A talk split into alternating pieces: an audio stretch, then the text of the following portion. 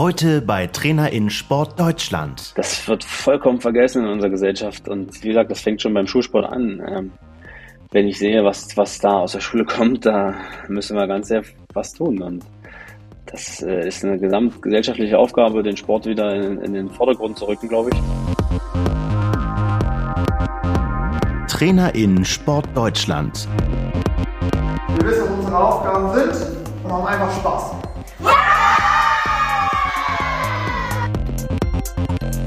Der Podcast des Deutschen Olympischen Sportbundes, der den Trainerinnen und Trainern in Deutschland eine Stimme gibt. Vom Vereinstrainer bis zur Bundestrainerin.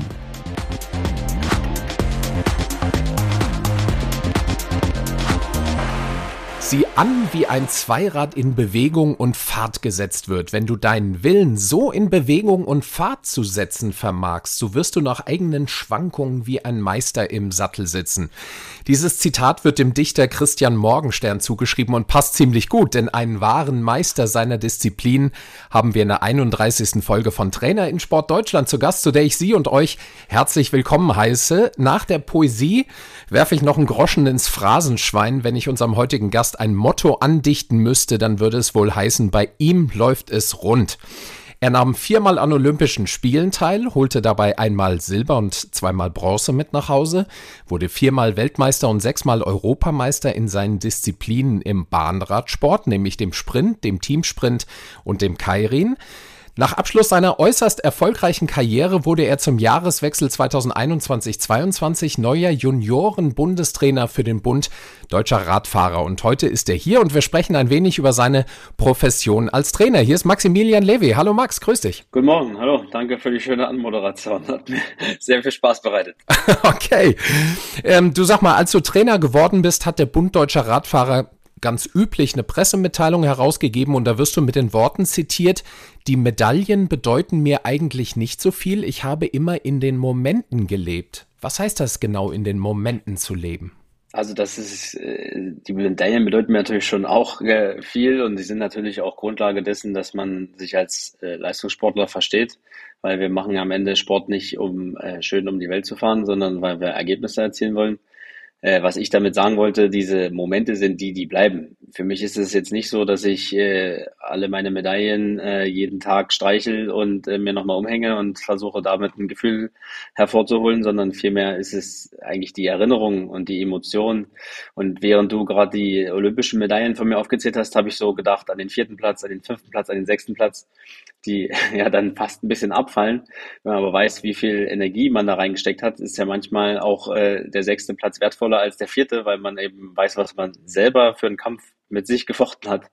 Und äh, das war also ein bisschen die Aussage, die ich dahinter äh, verstanden habe, dass man im Prinzip ja einfach diese schönen Emotionen, das ist das, was am Ende wirklich bleibt. Ob ich ja jetzt äh, sechs oder sieben Europameistertitel habe, das ist es gar nicht, sondern vielmehr ist es einfach diese Erinnerung und ja, dieses Gefühl vom Leistungssport, was dann einfach zurückbleibt. Lebt den Moment. Ist das der Rat, den du auch deinen Schützlingen mit an die Hand gibst, jetzt als Trainer? Das ist ja auch erstmal eine sehr offene Zielsetzung. Ja, also wie gesagt, ich verstehe Leistungssport schon, dass wir Ergebnisse erzielen wollen. Äh, daran werden wir auch gemessen und das äh, ist auch eine Sache, die uns in Deutschland dann wenig verloren geht in all den Diskussionen. Wir wollen kein Medaillenspiegel, wir wollen dies nicht und wir wollen das nicht. Aber äh, wir haben dabei auch ein bisschen verlernt, gewinnen zu wollen. Also sie sollen natürlich den Moment leben, das heißt jetzt aber nicht, dass äh, wenn sie den Moment leben und der fühlt sich gerade gut an, äh, wenn man auf der Parkbank sitzt und entspannt äh, die Bäume anguckt, dass das schön ist, sondern wir sind dann natürlich zum Radrennfahren. Und äh, das, ich versuche eigentlich immer so einen gewissen Mittelweg zu finden zwischen Anspannung und Entspannung, dass die Sportler schon wissen, wo wollen wir hin. Sie kriegen eine klare Zielstellung. Von meiner Seite, sie dürfen auch ihre eigene Zielstellung äußern. Und wir versuchen das dann auf eine gemeinsame, ja, letztendlich zu verknüpfen ähm, trotzdem versuche ich auch hier und da einfach ein bisschen Raum zu lassen, äh, auch Momente mitzunehmen, weil gerade jetzt für die jüngeren Athleten, die ich betreue, die kommen ja manchmal tatsächlich das erste Mal raus. Also wir fliegen nächste Woche nach Mallorca ins Trainingslager und für einige ist es das erste Mal Flugzeugfliegen. Da muss ich mich dann auch manchmal wieder zurücknehmen, weil für mich ist es so, ja klar, wir gehen links rum, wir gehen rechts rum, oben und unten, ist doch alles klar. Ja, es ist aber für jemanden, der das erste Mal auf dem Flughafen steht, natürlich nicht. Kommen wir nochmal auf deine Karriere zu sprechen. War für dich schon während deiner Karriere klar, dass du später mal dein Wissen als Trainer jüngeren SprinterInnen weitergeben möchtest? Also ganz am Ende dann schon. Allerdings war mein Plan eigentlich ein anderer. Ähm, ich bin gelernter Industriekaufmann, also ich bin, ich habe mal gesagt, ich bin der einzige Normale, weil ich der einzige Sportler in äh, der Klasse, wo ich unterwegs war, war, der nicht in der Polizei oder in der Bundeswehr ist, sondern der quasi, ich sage jetzt mal, in, in bürgerlichen Beruf und in einem ganz klassischen Angestelltenverhältnis war. Äh, und dahin wollte ich mich eigentlich auch weiterentwickeln. Und äh, habe dann immer so überlegt, ja, ich hatte auch das eine oder andere Angebot. Äh, und die einzige Stelle, die mich im Sport, sage ich mal, gereizt hätte, wäre halt diese gewesen, Junioren-Bundestrainer, weil du bist so ein bisschen, du musst ja auch, wenn du jetzt deine Karriere beendest, schon auch irgendwo erstmal Abstand gewinnen. Und das ist nicht so einfach, wenn ich jetzt in meinem Stützpunkt in Cottbus äh, als Stützpunkttrainer angefangen hätte, hätte ich ja einfach nur die Position gewechselt und hätte die Kraftschuhe ausgezogen und mir Turnschuhe angezogen. Das ist so schon kompliziert, diesen Wechsel zu schaffen. Aber so bin ich so ein bisschen in einer, in einer Position, dass ich nicht an irgendeinem gewissen Olympiastützpunkt bin, sondern irgendwo zentral für alle da bin, um erstmal auch einen Schritt rauszukommen. Und das war eigentlich mein Plan. Ich wollte eigentlich mal mindestens drei, vier Jahre was anderes machen eben auch in dem Beruf, den ich erlernt habe, um dann vielleicht äh, zurückzukommen. Aber es war einfach eine günstige Konstellation, dass der ehemalige Juniorentrainer in Rente gegangen ist. Und ähm, der Verband hat dann schon 2019, also in Anflug auf die ursprünglich für 2020 datierten Spiele,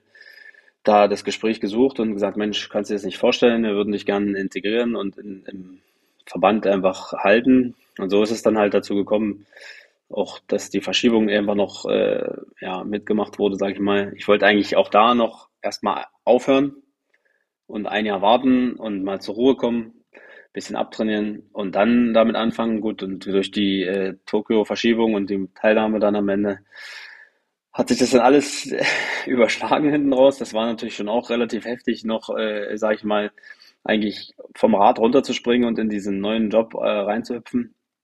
Aber irgendwie hat es mich dann doch gereizt. Junioren-Bundestrainer ist, ist eine spannende Geschichte. Man hat Platz, man kann sich äh, erstmal auch entfalten von den Gedanken, man kann Dinge umsetzen. Und das Schöne ist, in, dem, in der Altersstruktur sieht man halt auch relativ schnell diese Fortschritte, die die Sportler machen. Und das macht natürlich Riesenspaß. Und äh, außerdem ja, kann ich auch einfach meine Erfahrung sammeln, ich kann mich weiterbilden, ohne dass jetzt sofort der Druck dran ist, wenn du jetzt als Elite-Trainer anfängst, wie einige meiner Kollegen im, im Ausland, die auch in Tokio aufgehört haben, die direkt in die Cheftrainerrollen gerutscht sind. Äh, da möchte ich nicht tauschen, sondern ich habe schon oder brauche schon auch die Zeit als Anlauf, um mich einfach auch weiterzubilden. Du hast gerade gesagt, du bist noch recht junger Bundestrainer. Welchen Perspektivwechsel hast du festgestellt vom Athletensein zum Trainersein? Was siehst du jetzt anders im Radsport? Also vieles. Ähm, natürlich hat man als Sportler gewisse Vorstellungen, wie ideal laufen die Dinge, wie, was kann der Verband an Rahmenbedingungen für mich schaffen ähm, oder was schafft er halt nicht und wo man sich dann noch schnell mal aufregt, warum, wieso wird das nicht so und so gemacht, das könnte doch alles viel besser sein. Und ähm, da bin ich auch als Sportler oftmals an, an Grenzen gestoßen, weil ich gesagt habe, Leute, das kann es doch nicht sein. Naja, und jetzt sitzt du auf der anderen Seite und stellst fest, viel besser hätte es der Trainer auch gar nicht machen können, weil eben einfach die Hände gebunden sind. Und da sind wir wieder an dem Punkt, wo unser deutsches Sportsystem ähm, sicherlich nicht in Glanz erscheint. Wir haben halt einfach nur begrenzte Mittel und wenn jetzt äh, kein Geld mehr da ist, ist kein Geld mehr da. Also ich musste auch im letzten Jahr schon ein Juniorentrainingslager absagen, weil einfach kein, kein Geld mehr da war. Äh, was natürlich schon schwer nachvollziehbar ist, wenn du jetzt als Sportler dastehst und jemand sagt dir, ähm, das Trainingslager wird abgesagt und das, wo der, wir ja alle erzählen, wir setzen jetzt total auf Nachwuchs und nach Corona sind endlich die Jugendlichen mal dran. Ähm, die Möglichkeiten habe ich einfach gar nicht. Und das verstehe ich jetzt auch erst, äh, wo ich auf der anderen Seite stehe, ähm, dass uns da einfach auch an gewissen Stellen die Hände gebunden sind. Und ähm, staune dann manchmal, was wir dann doch auch rausgeholt haben aus der Situation. Und das ist schon ein relativ harscher Perspektivwechsel, ja. Was fasziniert dich so am Trainer sein? Warum wurde es bei dir das Traineramt nach deiner Karriere und nicht beispielsweise eine Sportmanagerrolle? Ja, das eine schließt das andere ja nicht langfristig aus. Also äh, letztendlich fange ich jetzt erstmal so an, äh, gehe meine ersten Schritte im, im Leben danach, sage ich mal, weil es dieses Sportleben, was mich einfach 20, 25 Jahre begleitet hat und auch die letzten 15 Jahre ja mehr oder weniger mein Beruf war, Ähm, das, das muss man ja auch erstmal verarbeiten und überhaupt erstmal rausfinden, was liegt mir denn, was will ich denn. Und ja, weil ich einfach auch diesen Kaufmann gelernt habe und auch gerne so denke, ähm, kann ich mir schon vorstellen, dass das auch später noch ein Thema wird. Aber jetzt für den Moment ist es, glaube ich, die richtige Stelle, um erstmal zu, zu beginnen.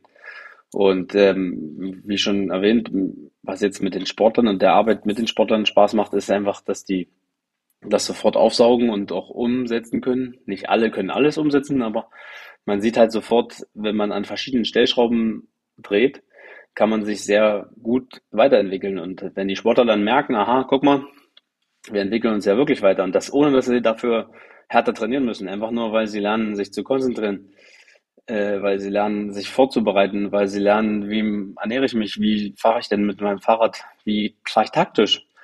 Und das sind ja Sachen, die mir ja, die sind ja Fleisch und Blut von mir, die, das geht ja einfach so über. Und das macht natürlich auch Spaß, das einfach äh, weiterzugeben und ja, die Freude der Sportler dabei zu erleben. Und das finde ich einfach auch gerade in der Nachwuchsklasse extrem schön, weil die Sportler und Sportlerinnen sind einfach auch begeisterungsfähig dafür.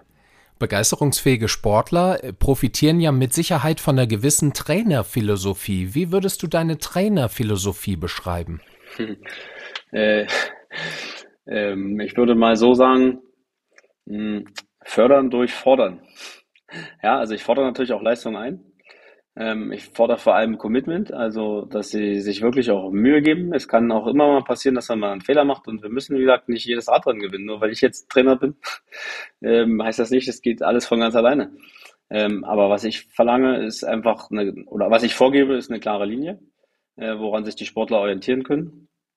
Und äh, am Ende muss, muss, muss jeder versuchen, an jedem Tag 100 Prozent zu geben von dem, was er einfach hat. Ja, und dann gucken wir, was diese 100% wert sind. Und da versuche ich schon irgendwo, äh, ja, einfach äh, auch Aufgaben zu stellen. Das meine ich mit fordern. Und äh, das natürlich auch Aufgaben sind, das habe ich schon äh, im, in meinem Trainerlehrgang gelernt, ähm, die erfüllbar sind, dass einfach auch die Motivation größer wird. Und ich finde immer, und da sind wir auch wieder an dem Punkt, ähm, wenn, wenn die Leute Spaß dabei haben und für die Sache brennen, dann kann ich ihnen auch mal irgendwo äh, ein bisschen Freiheiten geben, weil sie werden das am Ende durch Leistung danken, weil ihr Kopf einfach frei ist. Fördern und fordern, das wollen wir mit dir jetzt auch machen. Trainer müssen ja bekanntlich unter Stress gut funktionieren. Wir werden das testen bei dir mit dieser Rubrik. Trainer in Sport Deutschland. Powerplay und los geht's. Intuition oder Planung? Planung. Das heißt, du selber als Trainer oder auch als Athlet bist immer mit einer gewissen Strategie an Sachen rangegangen? Hundertprozentig mit einer Strategie, um dann auch zur Not intuitiv entscheiden zu können, wenn ich was ändern muss. Und das ist genau der große Punkt. Das ist natürlich super schwer, das jetzt in entweder oder fürs ganze Leben zu kategorisieren. Aber ich habe immer einen Plan, wie es erstmal aussehen könnte, dass ich ein Gerüst habe. Das habe ich als Sportler gehabt, das habe ich auch als Trainer. Und ich glaube, das schätzen auch schon die jüngeren Sportler jetzt bei mir. Da kriegt jeder vorm Radrennen einen Plan in die Hand gedrückt oder mittlerweile geht das ja hier alles digital, wo ich mich auch immer noch gewöhnen muss, ähm, dass sie erstmal wissen, was passiert denn. Wann bin ich wo? Wann fahre ich zur Bahn? Wann geht's los? Als hätten wir die nächste Frage geskriptet, analog oder digital? Ja, am liebsten analog. Unter analog verstehe ich übrigens auch das Gespräch von, von Mensch zu Mensch. okay. Ähm, Risiko oder immer auf Nummer sicher? Risiko. Team- oder Einzelkämpfer? Oh, das ist gar nicht schwer bei uns. Also ich, im Einzel ist man Einzelkämpfer und es gibt aber auch einen Teamwettbewerb, wo man als Team das Ganze formen muss. Als Trainer sage ich mal Team, weil ich das ganze Team ja, zusammenhalten muss. Methoden, Feuerwerk oder konventionelle Wege? Konventionelle Wege. Und die letzte Frage, Familienausflug an den See oder Velodrom? Das kann man noch kombinieren, oder? Kann ja die Familie mitnehmen und einen Ausflug ins Velodrom machen. Sehr gut. Das ist eine diplomatische Antwort. Danke für diesen schnellen Antworten. Danke für diesen kleinen Sprint in unserer Rubrik Powerplay.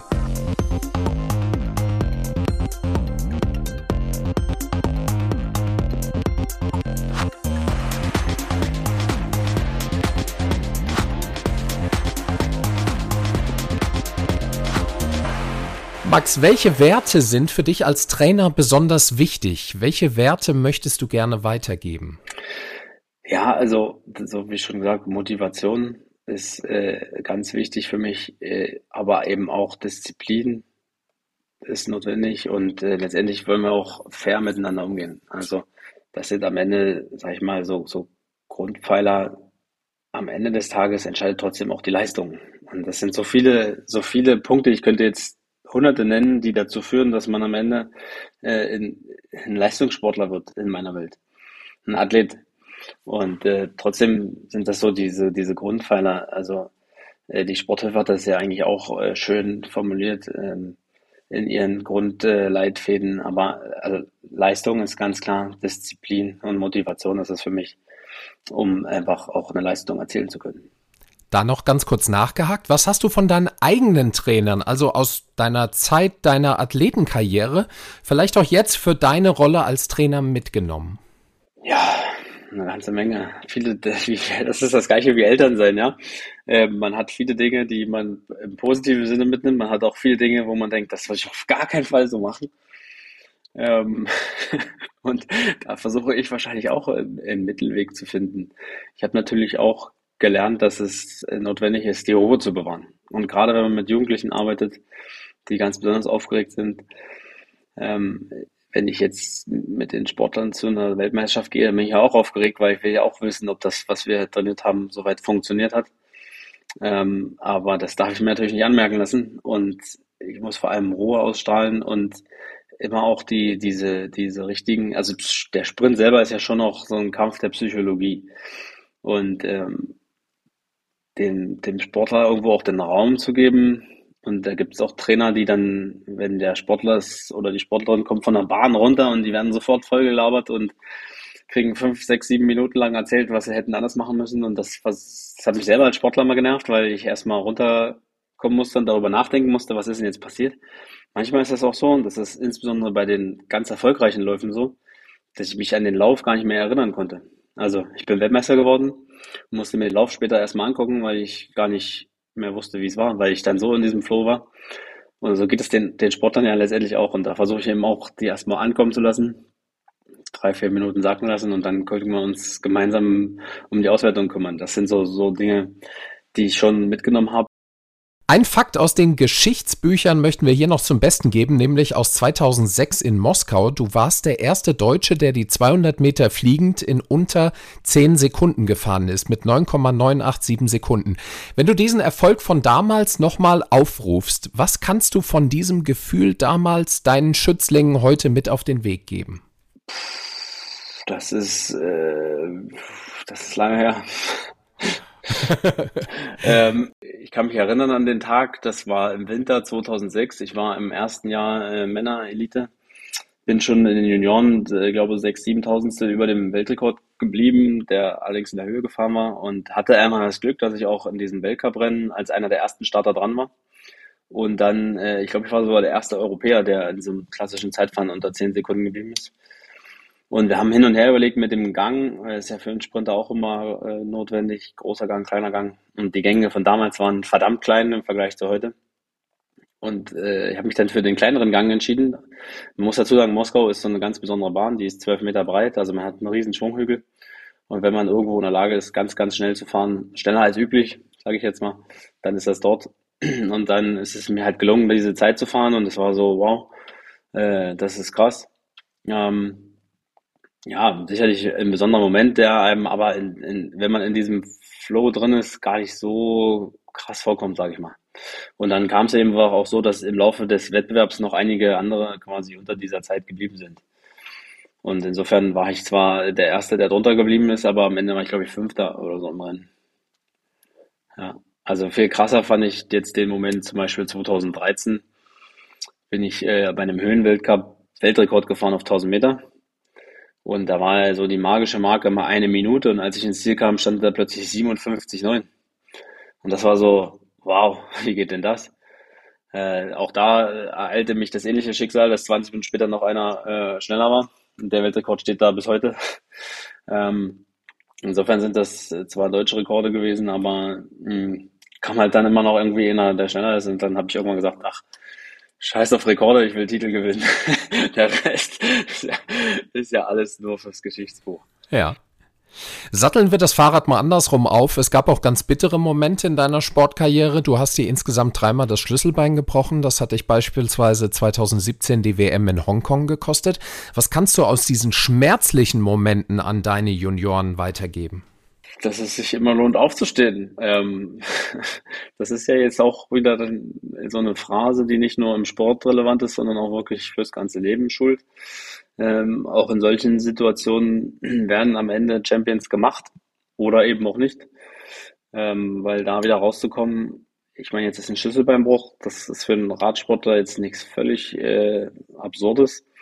Das kann auch relativ gut ausgehen und das ist problemlos, aber bei mir war das leider nicht der Fall. Insbesondere der, der Sturz von 2014 auf der Gegen, also eine halbe Runde vor Ende des Rennens auf Medaillenkurs liegend abgedrängt, äh, dann schlägst du da ein, in Kolumbien operiert, das ganze Wunder hat sich entzündet. Äh, letztendlich ein halbes Jahr später wurde mir Beckenknochen aus meinem eigenen Becken ins Schlüsselbein eingesetzt, um das Ganze ja, zu rekonstruieren. Also eine unendlich lange Leidensgeschichte, die mich eigentlich auch schon mehr oder weniger die Quali für die Spiele in Rio gekostet hat, wo ich mich dann zwar noch irgendwie hingeekelt habe, aber eigentlich am Ende meiner Kräfte war. Und das, das sind so Situationen, ja, die dich am Ende aber auch prägen und dann auch irgendwann dafür sorgen, dass du erstmal verstehst, wie süß Erfolg schmecken kann.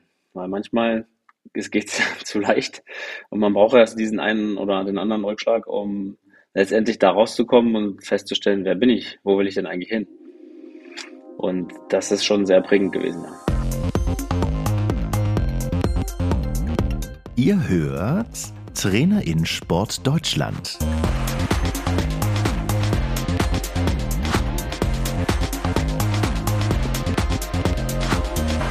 So eine Umstellung vom Athletensein hin zum Bundestrainerjob ist ja nicht unbedingt leicht. Wie lief dieser Switch bei dir? Was lief leicht, was lief vielleicht nicht so gut am Anfang?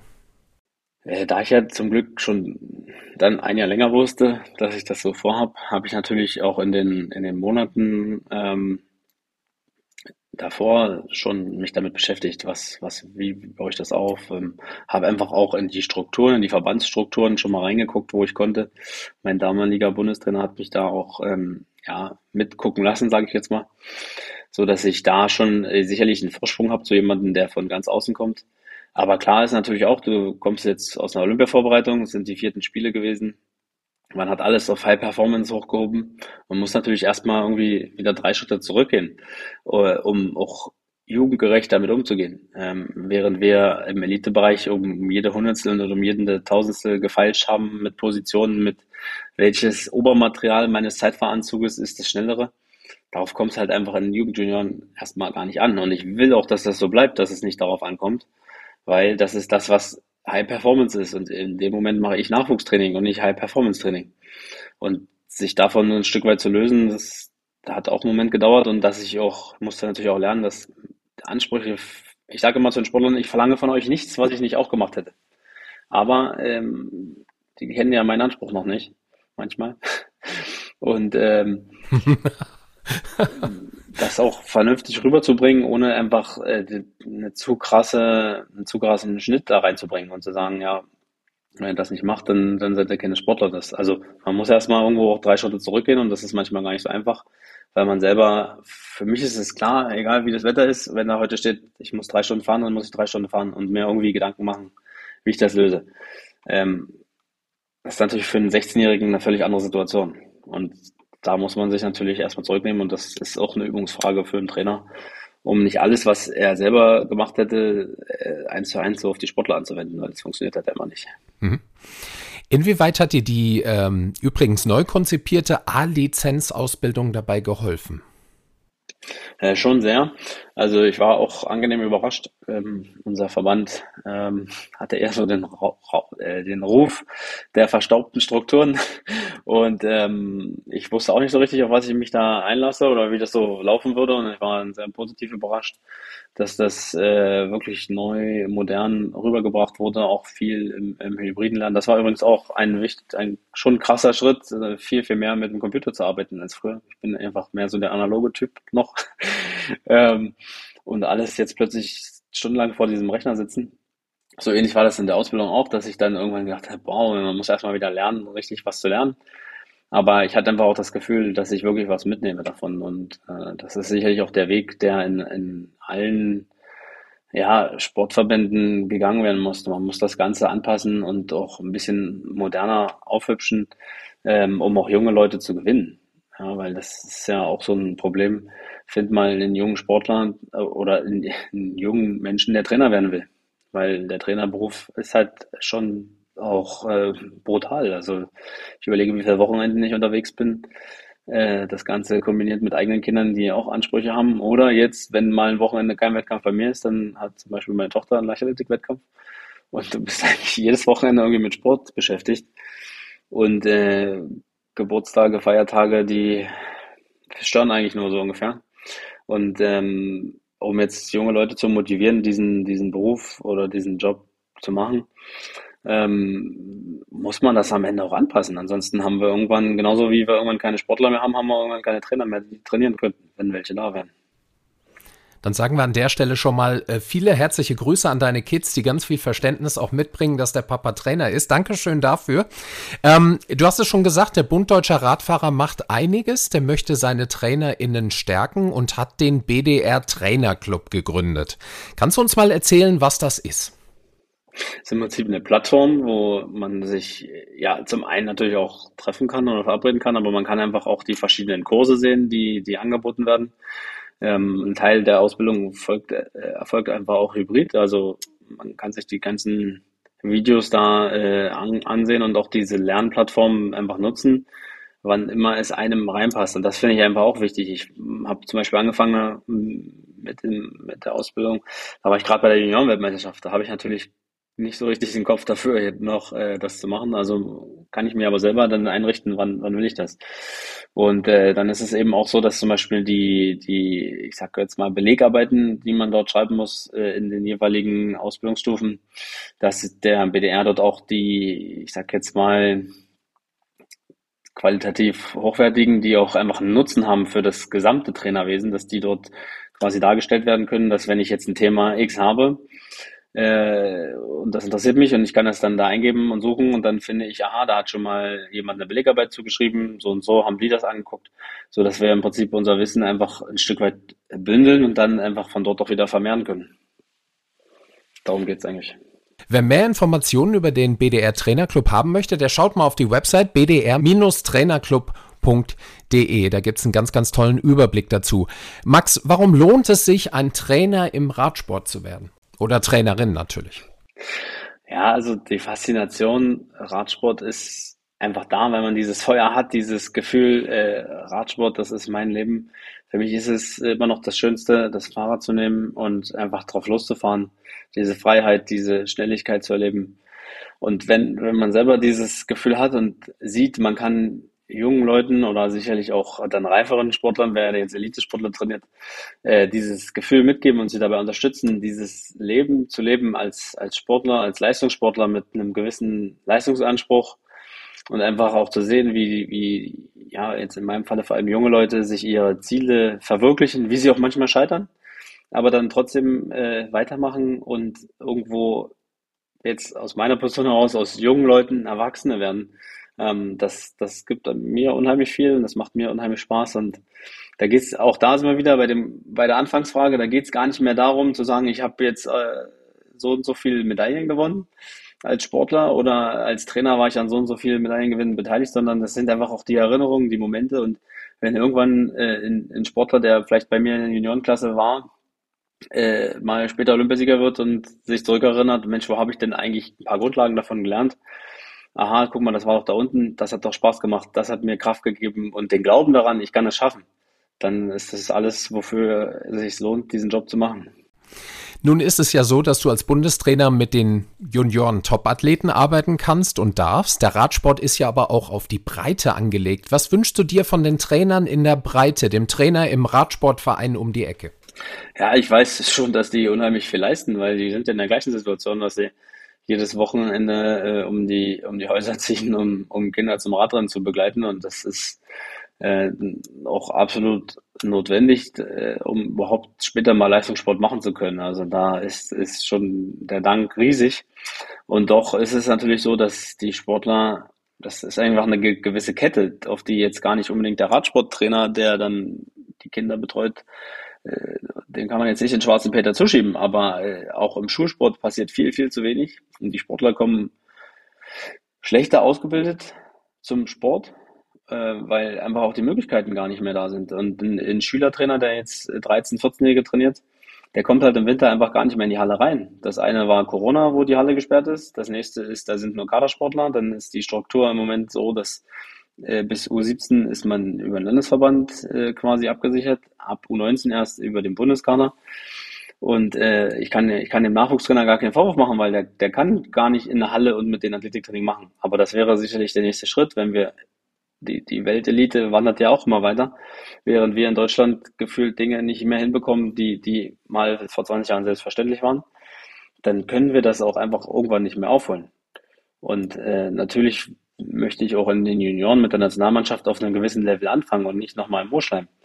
Ähm, aber das ist absolut kein Vorwurf an die ganzen, vor allem ehrenamtlichen Trainer, die das äh, machen da am Wochenende, weil die geben auch ihr Bestes. Mehr können die aber auch gar nicht leisten.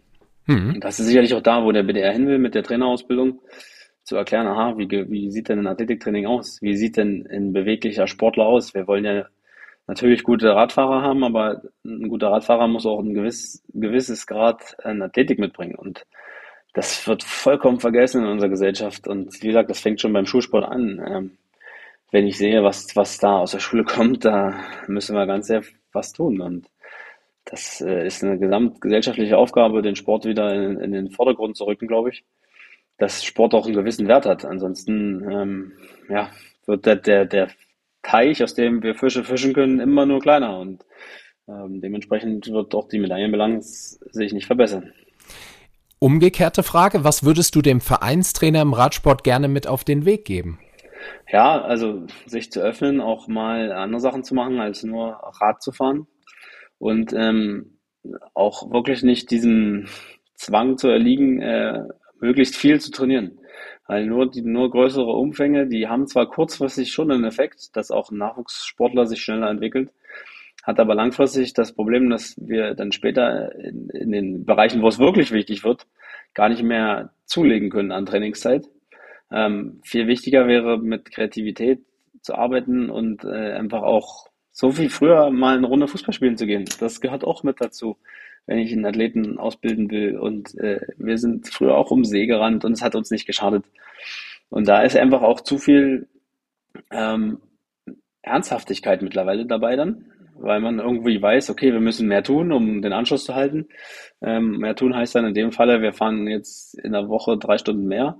Was aber, glaube ich, nicht der, der Weg ist, um, um mehr zu tun. Mehr zu tun wäre, qualitativ an den Inhalten zu arbeiten. Ähm, aber nochmal, das ist kein Vorwurf, sondern das ist viel, viel mehr ein Aufruf, ähm, in diesem zum Beispiel Trainerclub sich auch weiterzubilden und zu überlegen, was, was kann ich denn davon in meine tägliche ja, Arbeit, äh, ist ja eigentlich ist ja ein Hobby, was kann ich damit rübernehmen und wo kann ich denn vielleicht mal irgendwo was davon umsetzen und wenn es draußen auf der Wiese ist, auf einer Isomatte. Sagt Maximilian Levy, wir sind schon am Ende dieser Podcast-Folge angekommen. Max, vielen herzlichen Dank fürs Gespräch. Wir wünschen dir alles erdenklich Gute für deinen noch jungen Werdegang als Bundestrainer und sagen nochmal Danke fürs Gespräch. Dankeschön, sehr gerne. Und euch und Ihnen sage ich herzlich vielen Dank fürs Zuhören. Bis zur nächsten Folge Trainer in Sport Deutschland. Tschüss und macht's gut.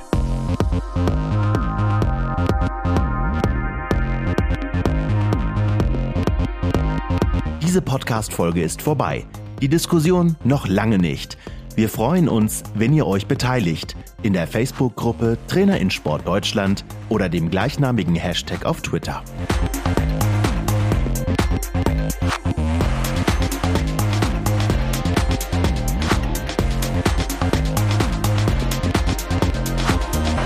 Trainer in Sport Deutschland ist ein Podcast des Deutschen Olympischen Sportbundes.